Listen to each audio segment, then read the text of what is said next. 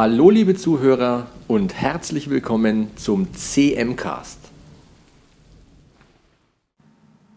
Das ist die Folge 18 und heute geht es um Musik, wie schon in der Folge 15.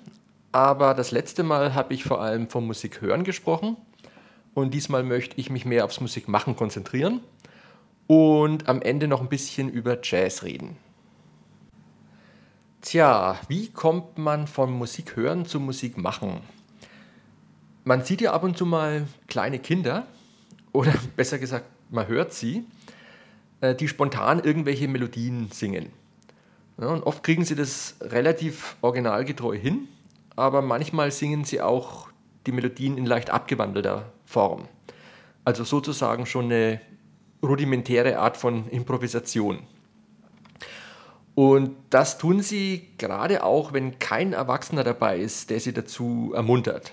Und das zeigt ja eigentlich schon, dass Musik produzieren äh, eine völlig natürliche Sache für Menschen ist. Und übrigens, ich definiere hier Musik ganz allgemein als jede Art von absichtlicher Schallerzeugung, die nicht der Kommunikation von irgendwelchen Sachverhalten dient, also wie bei der Sprache sondern einfach aus purem Vergnügen passiert. Um die Katze gleich am Anfang aus dem Sack zu lassen, äh, ich bin überzeugt, dass Musik hören und Musik machen, genauso wie Sprache verstehen und selber sprechen, in jedem Menschen automatisch angelegt sind. Also abgesehen von Fällen, wo ernste gesundheitliche Störungen vorliegen. Man braucht kein besonderes Talent, um Musik zu machen. Natürlich haben wir alle unterschiedliche genetische Voraussetzungen. Ne, siehe letzte Folge. Und vielleicht kann man kein Weltklasse-Musiker werden oder nicht mal ein Profimusiker, wenn man keine geeignete Genkombination mitbekommen hat. Aber für einen Hobbymusiker reicht es allemal. Und ich möchte gleich noch eine provokante Aussage machen. Um im Musikmachen immer besser zu werden, braucht man nicht mal eine systematische Lernmethode oder irgendein ausgefeiltes Übungsprogramm oder gar einen Lehrer oder eine Musikschule. Ja, okay, also ich mache auch hier wieder die Einschränkung, das gilt alles nur bis zu einem gewissen Punkt. Für den Schritt in die Profiwelt braucht man wahrscheinlich ein systematisches Übungsprogramm oder auch, wenn man in irgendwelchen Wettbewerben Preise gewinnen will. Hier würde ich gerne einen kleinen Einschub machen. Äh, Im Jazz war es früher sehr oft so, dass die Musiker sich nur dadurch in ihrer Kunst weiterbilden konnten, indem sie so oft wie möglich in Bands mitgespielt haben. Ja, also nachts bei Auftritten in irgendwelchen Clubs. Ja, also viele später bekannt gewordene Jazzmusiker haben als Kinder oft mehr oder weniger autodidaktisch ein Instrument gelernt und nachdem sie ein gewisses Niveau erreicht haben, äh, haben dann durch Beziehungen und Zufälle Bands äh, Kenntnis gewonnen von diesen Leuten, sind auf sie aufmerksam geworden und haben sie vielleicht mal mitspielen lassen. Ja, und wenn die da überzeugend waren, hat man sie dann regelmäßig mitmachen lassen und irgendwann sind sie vielleicht feste Bandmitglieder geworden.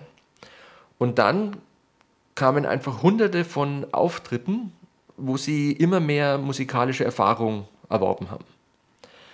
Ja, natürlich haben sie dazwischen, also zwischen den Auftritten auch mal geübt, aber eben ohne einen durchstrukturierten Lehrplan. Heute sieht es im Jazz ganz anders aus. Es gibt zum Beispiel in den USA viele renommierte Musikcolleges, wo sozusagen vorne Amateurmusiker reingesteckt werden und hinten kommen Profimusiker raus. Äh, in riesigen Mengen übrigens, die bei Weitem den Bedarf übersteigen, sodass also dann die Konkurrenz enorm groß ist. Gerade auch im Jazz, äh, der ja heutzutage wirklich ein totaler Nischenmarkt ist. Also in Ländern wie Deutschland oder USA macht beim Verkauf von Musikalben der Jazz bloß noch ungefähr 1% aus. Muss man sich mal auf der Zunge zergehen lassen. Und äh, Rap und Pop jeweils so 20% und der Rock eher so 15 Prozent. Also Jazz wird fast nicht gekauft und trotzdem erscheinen ununterbrochen neue Jazzplatten. Weil natürlich die ganz jungen Profi-Jazz-Leute, die aus den Colleges rauskommen, ihr Können auch irgendwie zeigen wollen. Ich will hier übrigens gar nichts sagen über die Qualität der Musikausbildung in solchen Elite-Colleges. Ja, also die Ausbildung ist wirklich fantastisch. Es ist manchmal kaum zu glauben, auf welches Niveau junge Leute in erstaunlich kurzer Zeit gehoben werden können, wenn man die richtigen Trainingsmethoden anwendet. Aber trotzdem hat mir das alte Modell besser gefallen, wo die Leute völlig unsystematisch dazugelernt haben und dadurch natürlich viel langsamer, aber eben auf ihrem eigenen Weg und dadurch sicher auch mit mehr Freude. Heute tun alle so, als wäre es einzig und allein wichtig, dass man so schnell und effektiv wie möglich auf ein hohes Niveau kommt. Koste es, was es wolle. Nicht nur in der Musik, sondern praktisch in allem, was man trainieren kann. Also Sport, Sprachen, you name it. Aber wozu? Ja, da sind wir wieder bei dem gleichen Muster wie in der letzten Minimalismus-Folge. Man opfert ein längeres Stück Lebenszeit, indem man sich sozusagen bewusst quält, nur um schnell zu lernen. In der Hoffnung, am Ende dann ein Profimusiker zu sein. In der Hoffnung, dann sein Geld mit Musik verdienen zu können. Aber was, wenn es tausende andere mindestens genauso gute Musiker gibt? Ne, was, wenn wegen Corona plötzlich die Jazzclubs zumachen und Konzerte abgesagt werden? Okay, ich spreche jetzt die ganze Zeit von Profimusikern. Und die brauchen uns hier eigentlich sowieso nicht zu interessieren. Aber es gibt ja leider auch jede Menge Kinder, die nicht Profimusiker werden wollen und die aber trotzdem von ihren Eltern ja, genötigt werden, sich in Musikschulen weiterbilden zu lassen. Ja, am besten noch mit Wettbewerben und Rankings. Manche verlieren dadurch, glaube ich, ihre natürliche Freude am Musikmachen. Und wieder andere vergessen vor lauter Besserwerden die Musik selber. Ja, die nutzen dann ihr Können, um anzugeben, also reines Statusdenken. Anstatt einfach aus reiner Lust und Laune Musik zu machen. Also mein Gegenentwurf für Leute, die nicht Profimusiker werden wollen, ist, sich das ganze Leben Zeit zu nehmen, besser zu werden auf ganz natürliche Weise. Einfach, indem man niemals das Spielen aufgibt. Ja, ich möchte später noch genauer über diese natürliche Methode reden, aber der Hintergedanke ist einfach, dass der Weg des Besserwerdens zu jedem einzelnen Zeitpunkt Freude machen soll. Man braucht sich in keinem Augenblick zu quälen. Das Leben ist kurz und es ist schade um jeden Augenblick, an dem er unzufrieden war.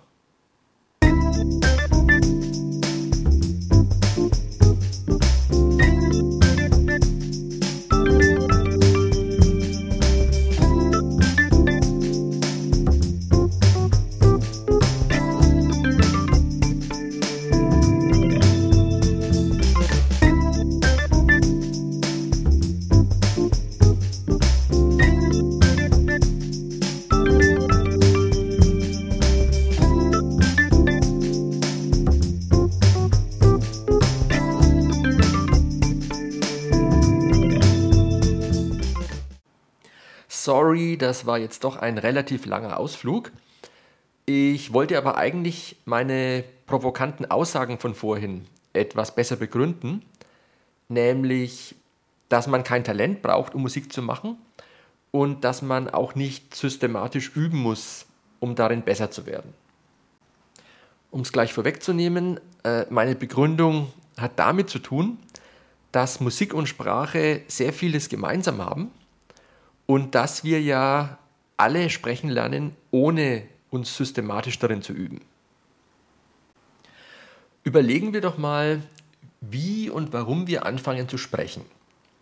Ja, Säuglinge und kleine Kinder haben ja erstmal nur ein ziemlich begrenztes Repertoire, Laute zu produzieren. Also zumindest kommt mir das so vor, jemanden, der eigentlich 0,0 Erfahrung mit Kindern hat. Aber gut, also jedenfalls eine der Lautäußerungen, die Kinder offensichtlich sehr gut beherrschen, ist Schreien. Ja, vielleicht können der Eltern verschiedene Arten von Schreien unterscheiden, äh, die das Kind dann je nach Situation von sich gibt, das weiß ich nicht. Aber mir kommt so vor, dass kleine Kinder, ganz egal, was ihnen gerade nicht passt, erstmal schreien. Warum machen sie das? Weil sie wollen, dass die Eltern oder sonst irgendjemand in der Umgebung ihnen aus ihrem momentanen Problem raushilft. Ja, was immer das Problem gerade ist. Aber wenn man über diesen Vorgang genauer nachdenkt, dann passiert doch Folgendes. Also als Kind finden wir sehr schnell raus, oft schon im Augenblick der Geburt, dass ein, dass ein lautes, durchdringendes Geräusch entsteht, wenn man die Luft in einer bestimmten Weise durch seine Stimmbänder presst.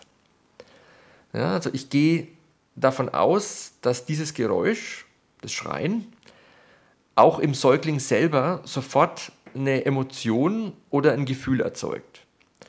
Ein Gefühl, das üblicherweise mit einer Notsituation assoziiert wird. Ja, also wenn jemand schreit, dann stimmt in der Regel was nicht.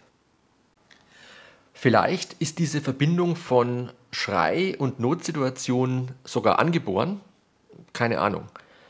Wichtig ist aber, dass dieses Schreigeräusch auch in den umgebenden Menschen ähnliche Stressemotionen hervorruft wie im Säugling selber.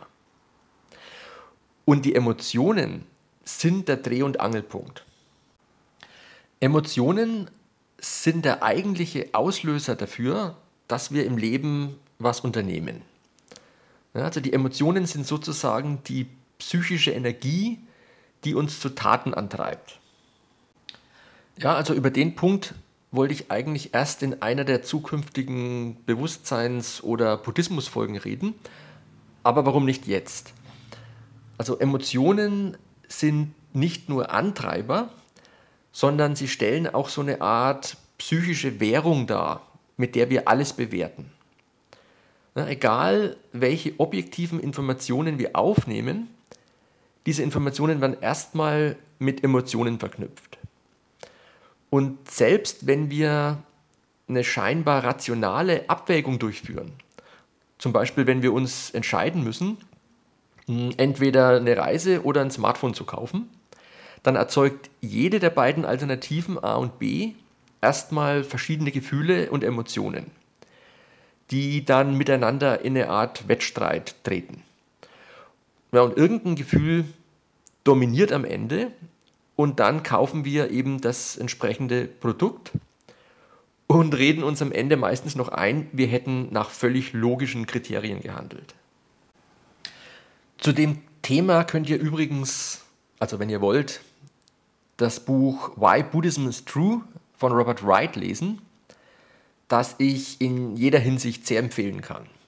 Und die Sache mit den Emotionen als psychische Währung das steht im Kapitel 9 über Selbstkontrolle. Ich schreibe die Angaben in die Show Notes. Wie auch immer, erst starke Emotionen treiben uns so richtig zu Taten an. Und deshalb muss man versuchen, bei Leuten genau die richtigen Emotionen zu erzeugen, wenn man will, dass sie etwas Bestimmtes für einen tun. Und das wissen Säuglinge ganz genau, zumindest auf einer intuitiven Ebene. Und deshalb schreien sie so lange, bis die Eltern alles Mögliche durchprobieren und schließlich genau das Richtige finden, was das Kind dann zufrieden macht. Ja, und sobald das Kind sein Ziel erreicht hat, hört es auf zu schreien. Naja, zumindest im Idealfall. Insofern ist die Fähigkeit, Emotionen bei anderen zu erzeugen, extrem wichtig für unser Überleben. Ja, wir sind ja sehr soziale Lebewesen und können ohne andere Menschen normalerweise nicht sehr lange existieren. So, Im Laufe des Lebens muss man aber lernen, die Mitmenschen gezielt zu den verschiedensten Tätigkeiten anzutreiben. Ja, man möchte ja nicht wie beim Säugling, der nur schreien kann, ne, man möchte ja seine Mitmenschen nicht immer erst alles Mögliche durchprobieren lassen, bis sie zufällig genau das machen, was wir wollen. Und dazu muss man ein ganzes Spektrum von Emotionen erzeugen können. Und dazu wiederum muss man viele verschiedene Lautäußerungen beherrschen. Es reicht nicht, wenn man nur auf eine Art schreien kann. Ja, und deshalb lernen Kinder im Laufe der Zeit immer mehr verschiedene Laute von sich zu geben, die jeweils verschiedene Emotionen erzeugen. Bei ihnen selber genau wie bei anderen. Aber klar mit dem Ziel, die Umgebung damit äh, zu manipulieren. Ja, übrigens gilt das Gleiche natürlich auch für nicht akustische Signale, die wir erzeugen, um andere zu manipulieren. Also zum Beispiel Mimik und Körperhaltung. Das beherrschen ja sogar Haustiere, also Hunde und Katzen, ihre Mitmenschen durch das Erzeugen von Emotionen zu manipulieren. Okay, im Fall der Sprache entwickelt sich zwischen einem Kind und den umgebenden Menschen irgendwann eine sehr interessante Rückkopplungsschleife. Lautäußerungen vom Kind bewirken Emotionen bei sich selber und bei den Zuhörern. Das treibt die Zuhörer zu irgendwelchen Handlungen an, wodurch sich die Welt leicht verändert, wodurch sich der Bewusstseinszustand des Kindes verändert, entweder in einer positiven, neutralen oder negativen Weise. Und je nachdem sind dann weitere Lautäußerungen angebracht. Und das Ganze wiederholt sich immer wieder, schleift sich immer besser ein. Wenn die Eltern nicht schon eine Sprache beherrschen würden, dann könnte diese Rückkopplungsschleife im schlimmsten Fall dazu führen, dass das Kind und die Eltern sich so eine Art Privatsprache aneignen, die nur innerhalb der Familie verstanden wird. Aber natürlich sorgen die Eltern und andere Kontaktpersonen dafür, dass das Kind die Muttersprache oder auch mehrere Muttersprachen lernt. Am Ende von dem ganzen Prozess können wir dann durch die Sprache beliebig komplizierte Sachverhalte aus der Außenwelt ausdrücken, aber nach wie vor wird die Sprache von Emotionen begleitet. Ja, wir leben als Erwachsene quasi ständig in zwei Welten. Die erste Welt der direkten Sinneseindrücke und dann noch die zweite Welt der Sprache, die alles ständig kommentiert, was in der Welt passiert. Und diese zweite Welt kann uns manchmal die Freude am Leben gewaltig verderben. Ne, und deshalb meditieren wir ja, um die Sprachwelt bei Bedarf auch mal abschalten zu können. So, jetzt habe ich über schreiende Kinder und über Sprachentwicklung erzählt, aber das Thema heute ist ja Musik. Was hat Musik mit all dem zu tun? Ich glaube, dass musikalische Entwicklung und Sprachentwicklung ganz ähnlich ablaufen und im Kern sogar auf den gleichen Mechanismen beruhen. Wie gesagt, irgendwann haben wir uns als Kinder beigebracht, mit unserem Körper eine ganze Reihe verschiedener Geräusche zu erzeugen, die jeweils mit bestimmten Emotionen einhergehen. Und im Falle der Sprache benutzen wir die hervorgerufenen Emotionen eigentlich nur als Mittel zum Zweck, um die Mitmenschen dazu zu bringen, sich nach unseren Wünschen zu verhalten. Aber man kann die Emotionen ja auch als Selbstzweck ansehen. Man kann auch Geräusche einzig zu dem Zweck erzeugen, dass sie bei einem selber und beim Zuhörer bestimmte Emotionen hervorrufen, ohne darüber hinaus noch eine Veränderung in der Welt bewirken zu wollen. Man könnte also den Zusammenhang von Sprache und Musik vielleicht so zusammenfassen. Sprache ist ein Schallereignis, das daraufhin optimiert ist, Emotionen zu erzeugen, mit dem Ziel, Mitmenschen zu manipulieren. Musik ist auch ein Schallereignis, das auch daraufhin optimiert ist, Emotionen zu erzeugen, aber einfach mit dem Ziel, die Emotionen zu genießen. Ja, habt ihr nicht auch schon mal Kinder beobachtet, die ziemlich lang vor sich hin brabbeln oder summen oder singen. Ich glaube, die erzeugen sich so angenehme Emotionen. Und jetzt stellt euch mal vor, ihr erlaubt einem Menschen durchgehend ein ganzes Leben lang dieses Spiel zu perfektionieren. Also diese, diese direkte Rückkopplungsschleife zwischen Muskelbetätigungen im Körper, dadurch entstehenden Geräuschen und schließlich Emotionen. Ja, irgendwann reicht so einem Menschen vielleicht der eigene Körper nicht mehr aus, um Laute zu, produ äh, zu produzieren. Und dann fängt man halt an, auf irgendwelchen Gegenständen rumzutrommeln oder Töne mit Blechtöpfen oder mit, was weiß ich, leeren Flaschen zu erzeugen. Idealerweise bekommt man irgendwann ein richtiges Musikinstrument in die Hände und dann wird es auf einmal unglaublich einfach, eine riesige Vielfalt von Tönen und Geräuschen zu erzeugen. Aber im Grunde ist ein Instrument auch nur eine direkte Erweiterung des Körpers. Wenn wir summen oder singen, dann ist es uns inzwischen natürlich in Fleisch und Blut übergegangen, wie wir unsere Körpermuskeln betätigen müssen. Ja, also in der Lunge, in den Stimmbändern und im Mund, Zunge und so weiter. Damit tiefere oder höhere, leisere oder lautere Töne dabei rauskommen. Aber auch das haben wir als Kinder erstmal lernen müssen. Ja, wir müssen erstmal lernen, unseren eigenen Körper richtig zu bedienen.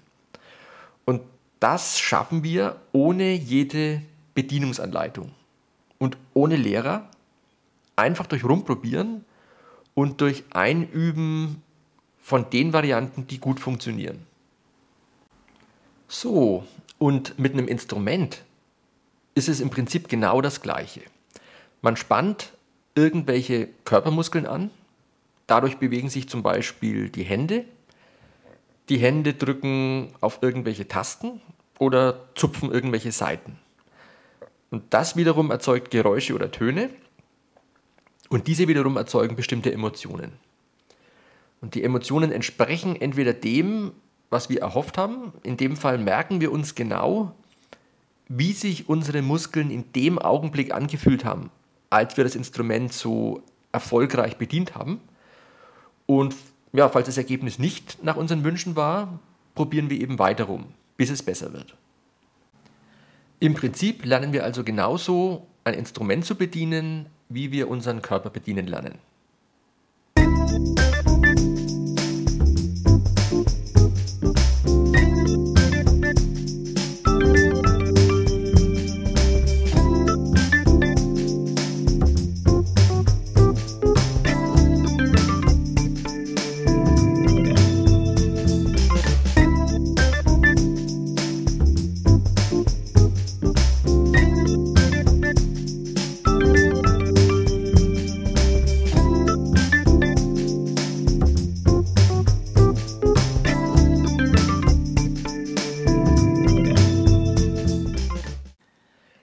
Habe jetzt äh, das Lernen eines Musikinstruments als eine rein private Tätigkeit beschrieben, die ganz unabhängig von anderen Menschen abläuft.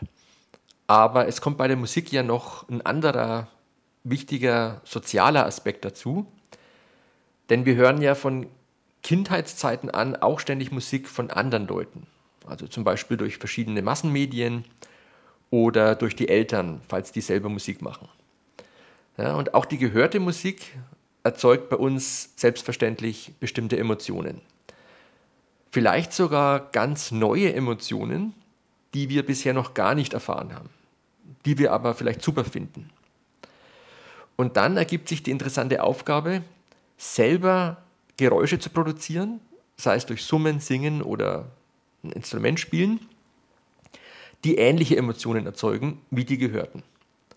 Und auf die Weise kann man tatsächlich nicht nur einzelne Geräusche und Töne nachahmen oder kurze Tonfolgen oder ganze Melodien, sondern wirklich auch komplette, vielstimmige Stücke mit komplizierten Akkorden und interessanten Rhythmen. Das alles kann man ganz ohne Lehrer lernen, auf völlig spielerische Weise. Ganz genauso, wie man Sprechen auf spielerische Weise lernt. Also ich jedenfalls habe Sprechen und Klavierspielen ohne jeden Lehrer gelernt und Details dazu erzähle ich ein bisschen später. Aber jetzt muss ich erstmal einen wichtigen Punkt machen. Wir alle lernen sprechen lange bevor wir lesen und schreiben lernen. Korrekt? Und das ist ja auch nicht das geringste Wunder. Ja, die frühen Menschen haben schon sehr lange gesprochen, bevor die Schrift erfunden worden ist. Die Schrift ist eigentlich auch eine seltsame Erfindung. Ja, normalerweise ist Sprache, genau wie Musik, eine Folge von Schallereignissen, die jeweils flüchtig sind. Ja, also man hört ein Geräusch und schon ist es für immer weg. Und jetzt kommt die Schrift daher und übersetzt diese zeitliche, flüchtige Sequenz in eine räumliche, beständige Anordnung von Zeichen, die zum Beispiel auf dem Papier stehen. Ja, und man kann als Mensch lernen, wie man Sprache oder Musik in diese tote, eingefrorene Form von geschriebenen Zeichen übersetzt und von da aus auch wieder zurück in lebendige Sprache und Musik. Keine Frage, die Erfindung der Schrift war vielleicht die entscheidende Erfindung der Menschheit, die unserer Kultur wirklich extrem geholfen hat. Ja, vorher musste man sich ja alles merken, was die Vorfahren über die Welt herausgefunden haben. Und mit Hilfe der Schrift konnte man plötzlich Wissen aufbewahren und auch sehr bequem verteilen. Also alles großartig. Aber das ist nicht der Punkt, den ich machen will. Ich will darauf raus, man braucht keinen Text zum Sprechen und man braucht keine Noten zum Musizieren. Ja, stellt euch mal vor, wie lächerlich das wäre, wenn wir immer nur mit Hilfe geschriebener Texte reden könnten. Anstatt spontan zu sagen, äh, bring mir mal bitte den Müll raus, müsste man erst irgendwo einen Zettel raussuchen, auf dem der passende vorgefertigte Text steht und dann würde man den Text mühsam ablesen. Ja, das macht man vielleicht als Tourist in einem Land so, dessen Sprache man nicht beherrscht, aber doch nicht in der eigenen Sprache. Und genauso ist es auch mit der Musik. Hört auf, Noten zu benutzen spielt einfach frei. Ich habe als Kind, zumindest laut Aussagen meiner Eltern, erst auf Blechtöpfen getrommelt und irgendwann habe ich so eine, wie heißt es wieder, Blasharmonika bekommen und dann später auch eine Ziehharmonika und irgendwann ein Klavier. Also alles Tasteninstrumente. Und ich habe erst angefangen, einfache Melodien nachzuspielen die ich ja, im Radio und auf den Platten meiner Eltern gehört habe. So mit der rechten Hand und einfach mit den erstbesten Fingern, die sich halt gerade dafür geeignet haben. Ja, dann ein bisschen später auf der Ziehharmonika konnte man die Melodie mit der rechten Hand spielen und mit der linken Hand gleichzeitig Akkorde dazu. Ja. Auch das lässt sich alles problemlos durch Rumprobieren herausfinden und einüben. Ja, und schließlich kam das Klavier, also mein persönliches absolutes Lieblingsinstrument, wo man im Prinzip halt zehn Töne gleichzeitig spielen kann. Ja, praktisch unbegrenzte Möglichkeiten. Ich habe wirklich immer einfach aus reiner Lust und Freude Klavier gespielt, habe einfach nur dieses Wechselspiel genossen zwischen Muskelbewegungen der Finger, Tönen und Emotionen. Und irgendwann, da war ich immer noch ein kleines Kind, konnte ich im Prinzip jedes Popstück, das ich gehört habe, sogar vielstimmig auf dem Klavier nachspielen. Ne? Wirklich mit Akkorden und allem drum und dran. Ich glaube, eins meiner ersten Stücke war In the Summertime, falls man das heute noch kennt. Und zu dem Zeitpunkt hatte ich noch nicht die geringste Ahnung von Notenschrift. Leider haben meine Eltern dann, ja, zwar mit den besten Absichten, den Fehler gemacht, mich trotzdem Klavierunterricht nehmen zu lassen. Ja, das war vollkommen unnötig und eigentlich extrem lästig. Stellt euch mal vor, ihr könnt schon längst sprechen. Ja, ihr könnt euch von anderen Leuten zum Beispiel eine Geschichte anhören und dann diese Geschichte einem anderen Menschen mit euren eigenen Worten erzählen. Ja, ihr habt also eigentlich schon ausgelernt für alle praktischen Zwecke. Und dann kommt so ein Lehrer daher und zwingt euch plötzlich, Texte von jetzt ab nur noch vom Papier abzulesen. Das geht natürlich erstmal extrem mühsam und ist eigentlich ein riesiger Rückschritt. Ja, um das Drama abzukürzen, ich habe halt ein paar Jahre lang versucht, das Klavierspielen auch nach Noten zu lernen. Und bis zu einem minimalen Grade ist es auch geglückt. Aber irgendwann habe ich es dann wieder aufgegeben.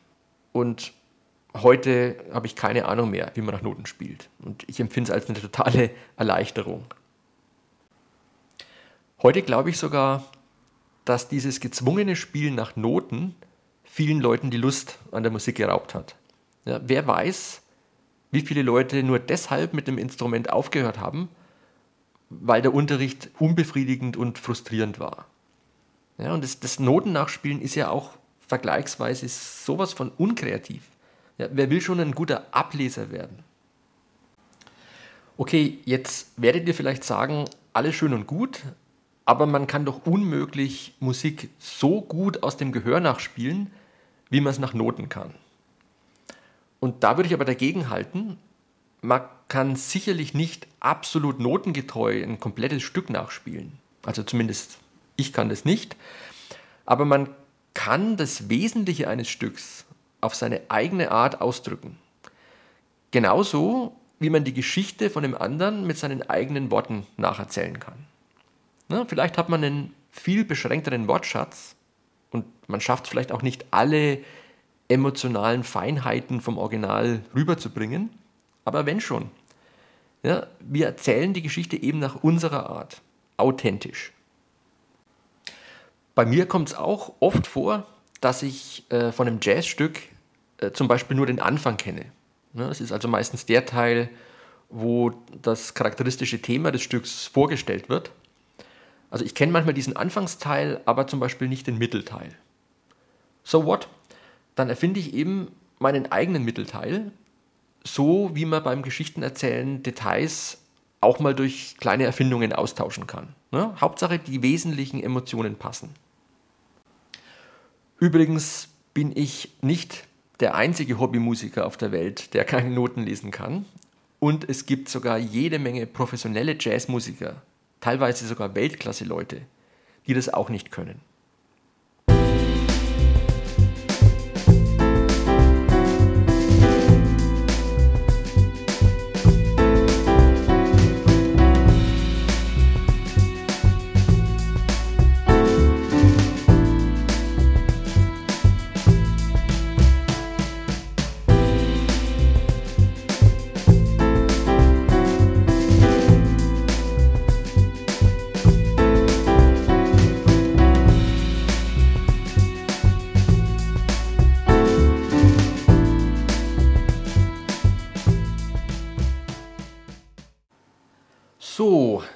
Wie versprochen, erzähle ich jetzt noch ein bisschen was zu meiner natürlichen Übungsmethode.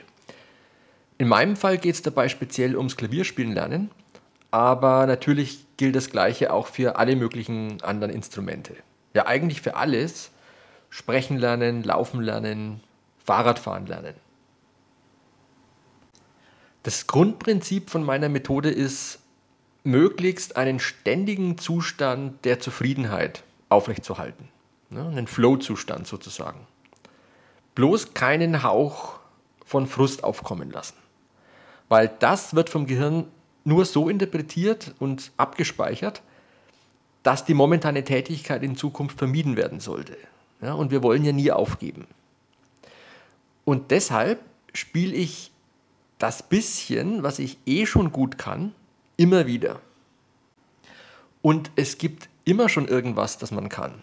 Ja, und sei es nur einen einzigen Ton zu spielen oder ein paar aufeinanderfolgende Akkorde oder den ersten Teil einer Melodie, was auch immer. Ich spiele also das bereits ziemlich gut beherrschte Teil immer wieder, wodurch es immer noch ein bisschen besser wird. Und darüber freue ich mich dann und die Freude wird vom Gehirn gleich wieder positiv verbucht und macht es wahrscheinlicher, dass ich auch in Zukunft wieder Lust habe, weiterzuspielen. Aber bei diesem Wiederholen des bereits Gekonnten passieren halt immer wieder auch versehentliche Abweichungen vom Original. Ne? Und die sind manchmal schlechter, manchmal aber auch besser als zuvor. Zum Beispiel kann es passieren, ähm, dass bei einem Akkord, also das ist eine Anzahl von Tönen, die gleichzeitig gespielt werden, dass einer dieser Töne versehentlich mal einen Halbton verrutscht. Vielleicht weil die Hand müde geworden ist. Und so ein scheinbarer Patzer kann aber einen großartigen Effekt haben. Man hat per Zufall einen neuen Akkord entdeckt und dadurch entstehen auch sofort wieder neue Emotionen.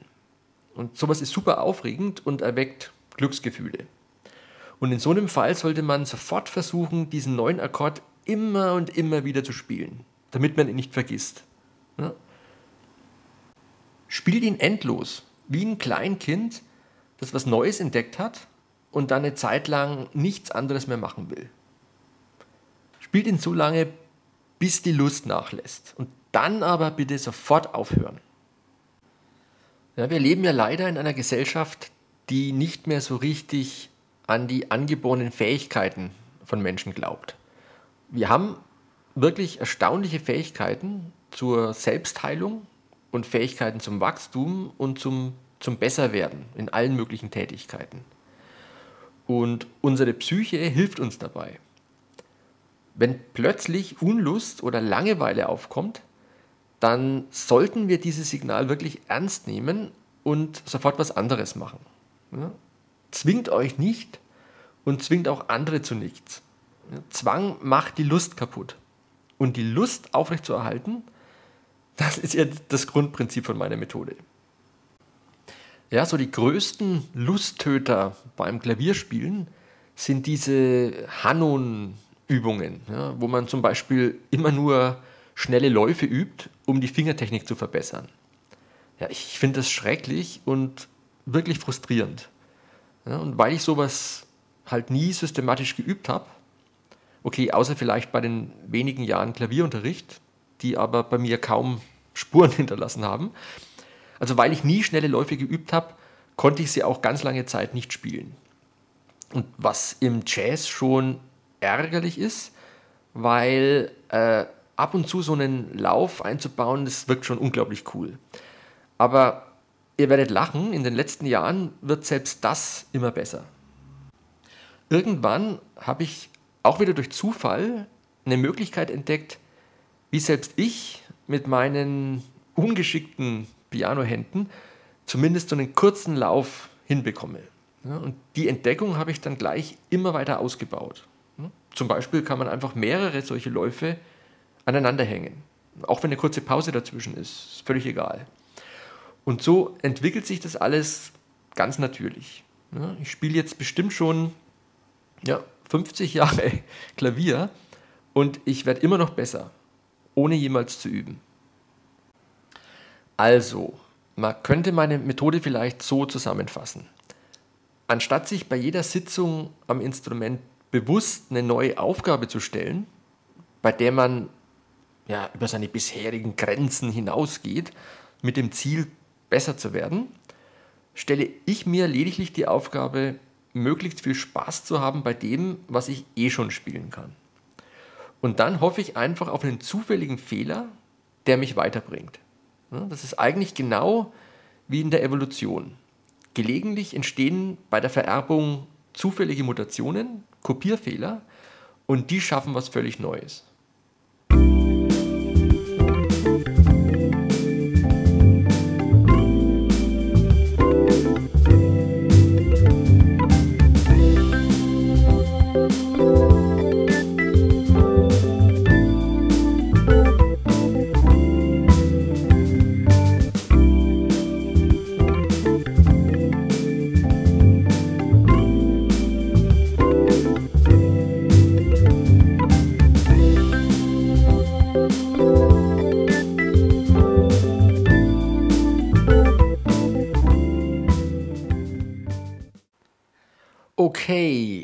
Die Folge ist jetzt schon relativ lange, fürchte ich.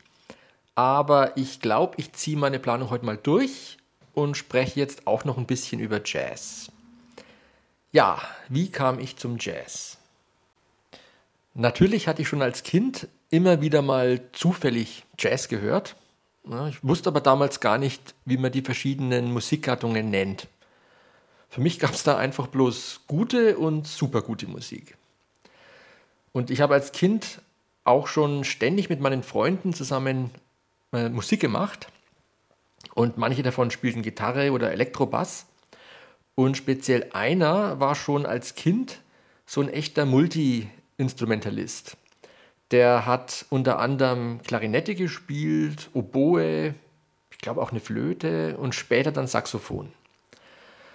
Und der war erstaunlicherweise schon damals als Kind oder als äh, junger Teenager Jazz-Fan.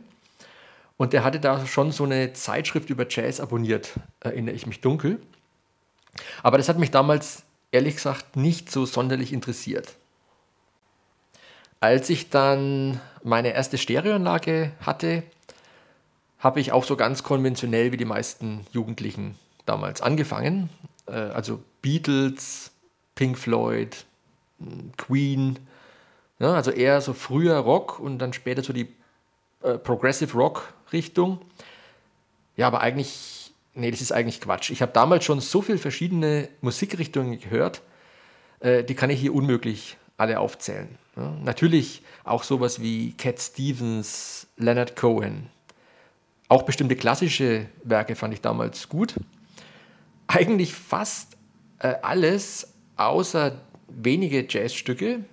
Aber das lag vor allem daran, weil ich irgendwann den Kontakt mit diesem einen Jazzfreund verloren hatte und danach hat mich keiner mehr so richtig auf den Jazz gestoßen.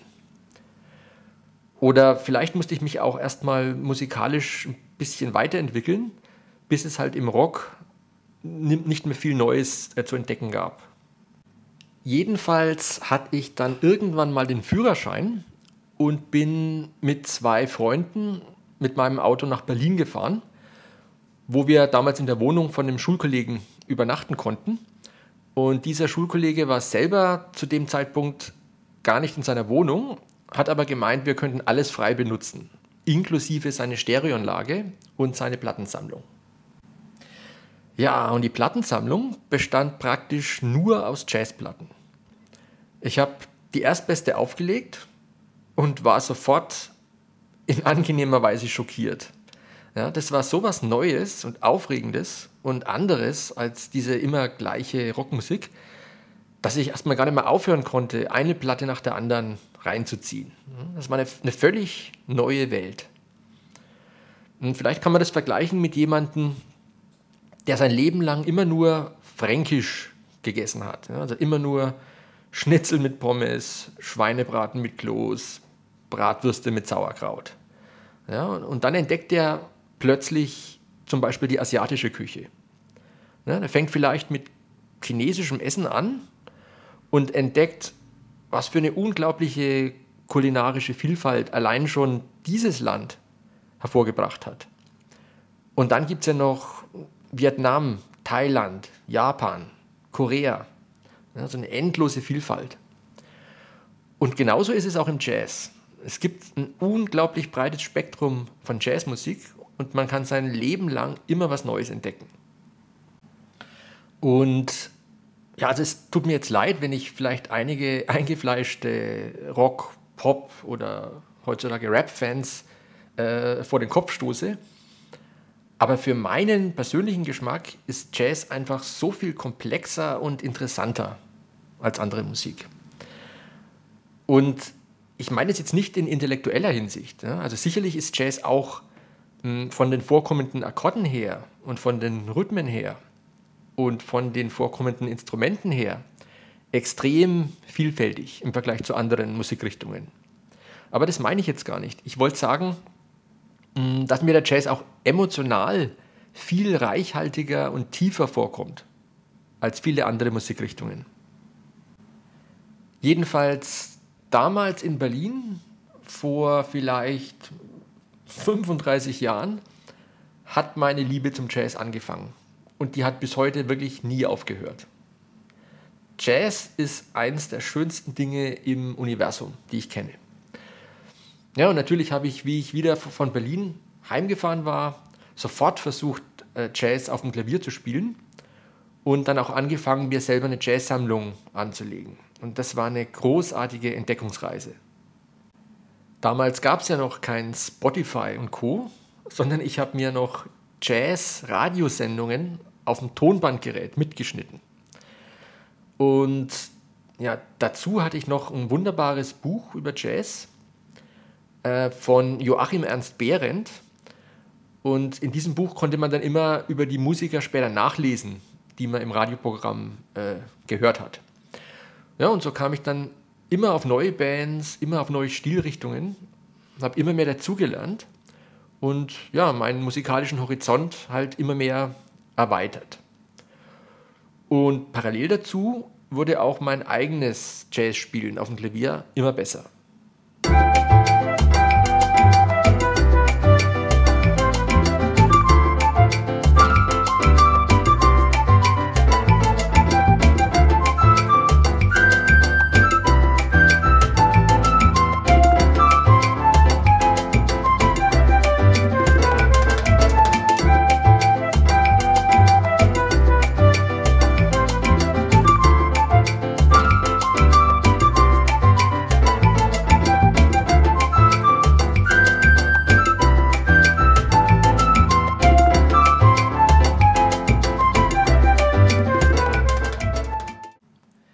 Übrigens, was ihr gerade gehört habt, habe ich mit dem Programm GarageBand auf dem iPad aufgenommen.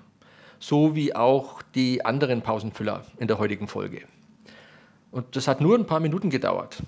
Ich habe erst eine passende Percussion ausgewählt und laufen lassen und dann dazu den Akustikbass aufgespielt. Ja, also natürlich alles über die normale Tastatur von meinem alten E-Piano, das in meiner Wohnung steht. Dann nach der Basslinie habe ich die äh, Piano-Begleitung mit den Akkorden darüber gelegt. Ganz simple Akkorde in dem Fall, wie sie bei vielen solchen ja, lateinamerikanischen Stücken vorkommen. Ja, und am Ende habe ich dann mit der Flöte drüber improvisiert. Also ja, natürlich nicht mit der echten Flöte, sondern auch wieder äh, synthetisierte Flöte und alles gespielt auf der Pianotastatur.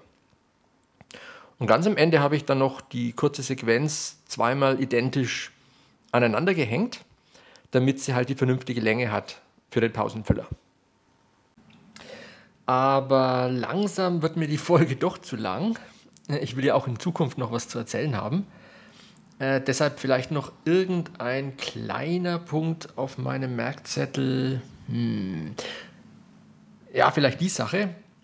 Äh, ich höre immer wieder mal von Leuten, die nicht ständig Jazz hören, dass der Jazz so unberechenbar ist. Ja? Während man im Rock meistens ziemlich genau ahnen kann, wie die Melodie und die Akkordfolge weitergeht, sei das im Jazz nicht so, also besonders wenn gerade improvisiert wird. Und da muss ich aber deutlich widersprechen. Erstens mal sind gerade viele Jazz Standards, also das sind so die klassischen Jazzstücke, die jeder ernstzunehmende Jazzmusiker drauf haben sollte. Also diese Standards sind sehr oft auf Melodien aufgebaut, die ursprünglich von Broadway-Shows oder von Hollywood-Musicals herkommen. Ja, das heißt, diese Stücke waren ursprünglich für Gesang gedacht und sind deshalb sogar extrem eingängige Melodien und Akkordfolgen. Also oft wirklich wunderschöne Stücke, die man einmal hört und nie wieder vergisst. Ja, also höchstens vielleicht diesen, diesen unwichtigen Mittelteil. Und in dem typischen Jazzstück wird diese ursprüngliche Melodie und Akkordfolge als Thema meistens erstmal mehr oder weniger originalgetreu gespielt. Ja, vielleicht schon mit etwas komplexeren Akkorden als üblich. Und dann spielt die Rhythmusgruppe die gleiche Akkordfolge einfach immer weiter und ein Solist improvisiert über die Akkordfolge. Und das heißt einfach, er erfindet neue Melodien spontan, die zur Akkordfolge gut passen, die sich allerdings auch extrem weit vom Original entfernen können. Aber egal, wie weit sich so ein Solo vom Original entfernt, es passt doch immer perfekt zu der Akkordfolge. Und deshalb wirkt eine Improvisation auf jemanden, der öfter mal Jazz hört, äh, im gewissen Sinn sogar vollkommen vorhersehbar. Ja, allerdings nicht im Detail, aber dafür im Feeling. Ja, das ist wieder genau wie beim Geschichtenerzählen. Ja, wenn jemand zum Beispiel die Hänsel und Gretel Story in unsere Neuzeit übersetzt, dann erkennt ihr immer noch die alte Story darin wieder, obwohl kein Wort gleich geblieben ist. Wenn man so eine Jazz-Improvisation an irgendeiner Stelle anhalten würde und sich dann fragt, mit welcher Tonsequenz könnte das jetzt die nächsten Sekunden weitergehen, dann gibt es wahrscheinlich zigtausende von Sequenzen, die ganz sicher nicht vorkommen werden, weil sie einfach schrecklich klingen würden.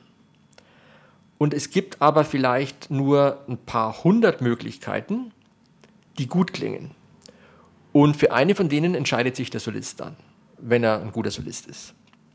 Ja, und deshalb hat man als Hörer im Jazz zwar immer noch die Spannung, für welche der paar hundert guten Möglichkeiten sich der Solist entscheidet, aber man, äh, man rechnet nicht mit einer der hässlichen Möglichkeiten. Ja, und in dem Sinne ist man als Jazzhörer nicht ständig nur überrascht, sondern nur manchmal. Nämlich dann, wenn der Solist unter den paar hundert guten Möglichkeiten genau eine von den zehn überragend schönen Möglichkeiten gefunden hat. Ja, und, und ob sowas überragend Schönes erkennt man natürlich nicht durch Logik, sondern daran, dass die Emotionen durch die Decke schießen. Ja? So, das war's für heute. Hoffentlich war ein bisschen was dabei, was euch gefallen hat. Und wie immer wäre ich richtig froh, wenn ihr in Zukunft wieder mal reinhört. Macht's gut!